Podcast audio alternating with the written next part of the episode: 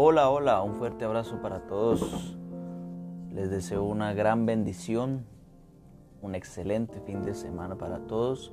Espero que se encuentren muy bien, que sigan fortaleciéndose con la palabra de Dios, que les siga siendo de apoyo, de ministración y que el Señor Eterno bendiga sus familias, sus hogares, la iglesia donde ustedes se congregan. En este espacio yo quería compartirles una palabra de Dios muy hermosa,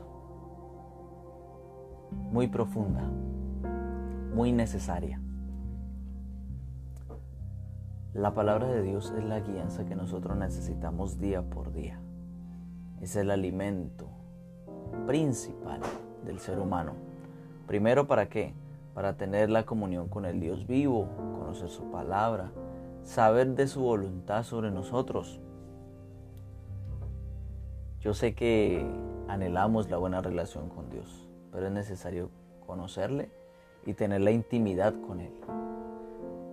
En nuestra vida hemos hecho muchas peticiones a Dios de lo que anhelamos, de lo que deseamos, o según si es una petición de emergencia. Me refiero a una petición momentánea por un suceso que está aconteciendo recién o le acaba de acontecer a uno. Pero vamos a escuchar lo que dice la palabra de Dios, que es muy importante. En el libro de Marcos capítulo 11 del verso 24 al 26 nos dice, por tanto os digo que todo lo que pidiereis orando, creed que lo recibiréis y os vendrá. Y cuando estéis orando, perdonad si tenéis algo contra alguno, para que también vuestro Padre que está en los cielos os perdone a vosotros vuestras ofensas. Porque si vosotros no perdonáis, tampoco vuestro Padre que está en los cielos os perdonará vuestras ofensas. Antes de hacer la petición en oración, es importante estar en paz con Dios el Señor Todopoderoso a nosotros nos demanda un corazón puro. Nos demanda un comportamiento. Y la esencialidad del Evangelio es la misericordia y el perdón. Porque por nosotros fue que murió Jesucristo para perdón de nuestros pecados. Por su sangre que se derramó es que nosotros tenemos acceso al Padre. Por pura misericordia de Dios es que nosotros tenemos el perdón, el acceso a Dios. Por su amor fue que Él envió a su Hijo a morir. ¿Cómo podríamos restaurar, la relación con Dios? ¿Cómo? ¿De qué manera? Era necesario el sacrificio de Jesucristo. No había sangre no había nada que pudiese borrar el pecado del hombre, sino exclusivamente la sangre de Cristo, porque la sangre de Jesucristo tiene poder. Bendito sea el Señor. Nosotros, como seguidores de Jesucristo, como creyentes de un Dios viviente, tenemos que conocer y saber que tenemos un Dios misericordioso, que perdona nuestras ofensas, porque nos hemos equivocado. ¿Cuánto nos hemos equivocado? ¿Cuántos hemos ido en contra de la palabra de Dios? Y cuando viene a nosotros el arrepentimiento, clamamos a Él y Él nos perdona. Pues es así mismo es que debemos de hacer nosotros con el prójimo. Jesús dijo, había que perdonar 70 veces 7. Y si siete veces venía tu hermano en el día a pedirte perdón, era necesario perdonarlo siete veces. Porque la vida del ser humano está de constantes tropiezos. Cuando tenemos a Jesucristo en el corazón, los tropiezos no son constantes, pero si vienen a nuestra vida. Por eso es necesario que nosotros sepamos de que antes de cualquier petición, antes de pedirle al Señor cualquier dirección, es necesario ponernos a cuentas con Él de lo malo que hemos hecho. Pero no solo con Él, sino que debemos nosotros impartir como Él hizo con nosotros el perdón. Ahí es donde nuestras oraciones son escuchadas. Cuando colocamos un corazón con misericordia, humillados ante Dios y decimos, Señor, me han herido, me han insultado, me han hecho esto, aquello, pero yo hasta ahora los perdono. Los perdono en el nombre de Jesús. Quiero tener mi corazón sano delante de ti. Quiero tener un corazón dispuesto delante de ti.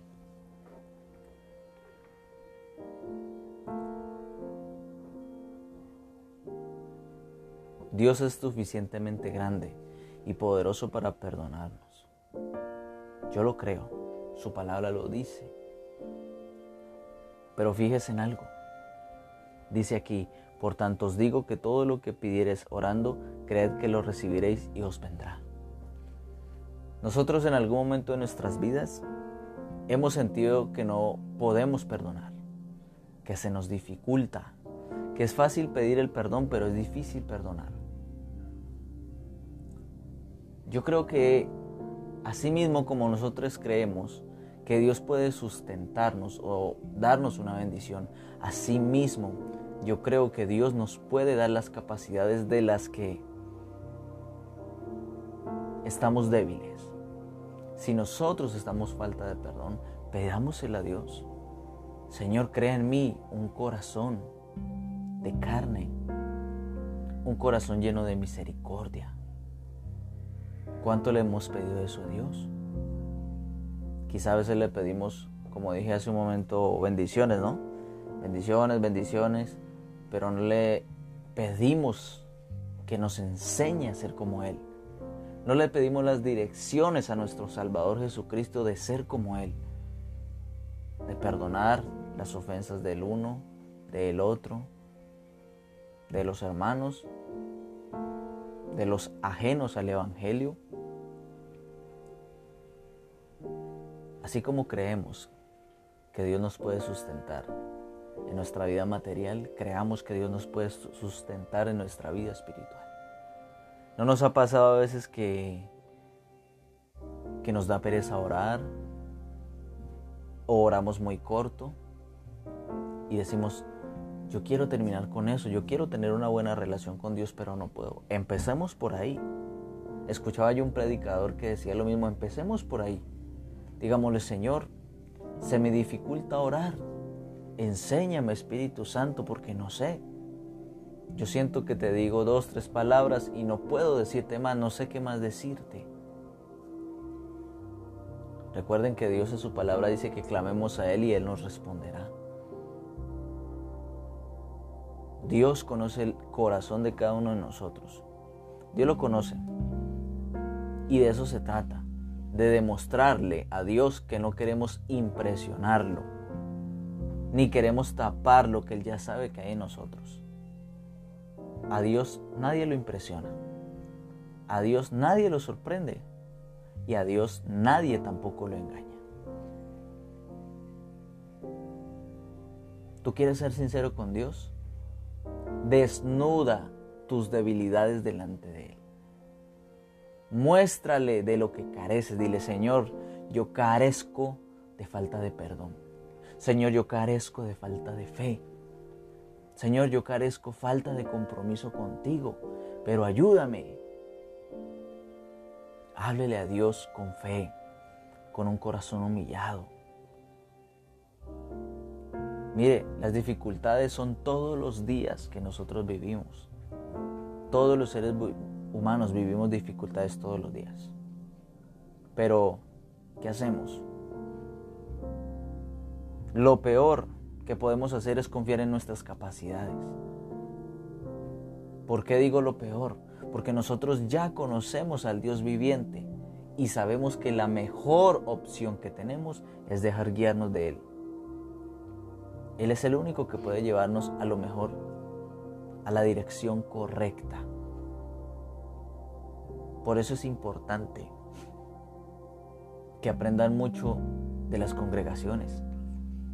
Los que tienen pastores, hermanos en Cristo, los que escuchen este tipo de podcast, que se les recomienda mucho orar. Mire, ore por todo. Oremos por todo. Es importante orar por todo. Porque aunque nosotros veamos cosas mínimas que quizá podemos resolver, puede que no sea así. A veces hay situaciones en la vida que se nos salen de las manos. A todos nos ha ocurrido eso. Pero lo importante es que saber y aprender de que lo mejor que podemos hacer es colocar todas las cosas en manos de Dios. A veces cuando nos ofenden, conocemos la palabra y sabemos lo que tenemos que hacer, pero se nos olvida. Hay situaciones en nuestras vidas que se nos presentan y quizá ni sabemos qué hacer. ¿Por qué? Porque se nos olvida pedirle dirección al que direcciona correctamente, al que nos puede llevar a hacer la buena obra bien. Por eso yo les recomiendo, y la palabra nos lo dice, lo que pidamos al Padre, orando y creyendo, lo recibiremos.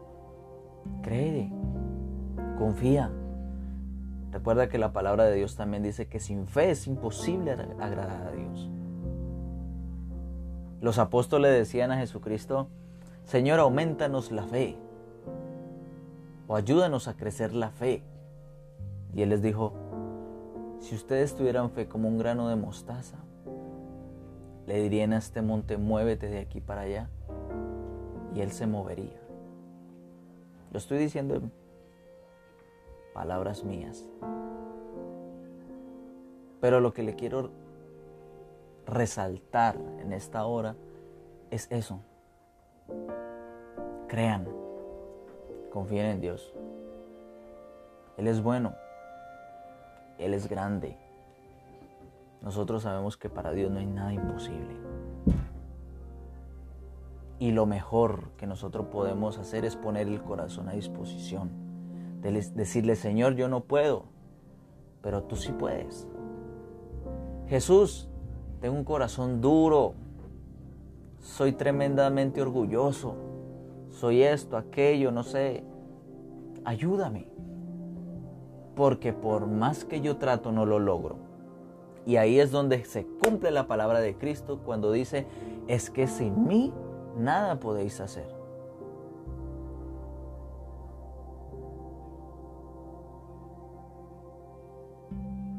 Confiemos en Dios